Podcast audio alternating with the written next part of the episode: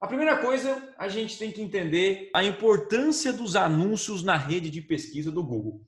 Então, quais são os três pilares vitais para você gerar resultado no Google? Quais são os três pilares? O primeiro, a gente sempre fala, é a segmentação, a segunda, a landing page e a terceira, os anúncios. Então, cada um desses três pilares, ele tem uma função. Os anúncios servem para receber os cliques a segmentação para qualificar os cliques que o seu anúncio vai receber.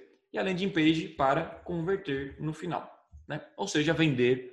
Então, essa aqui é a função do anúncio.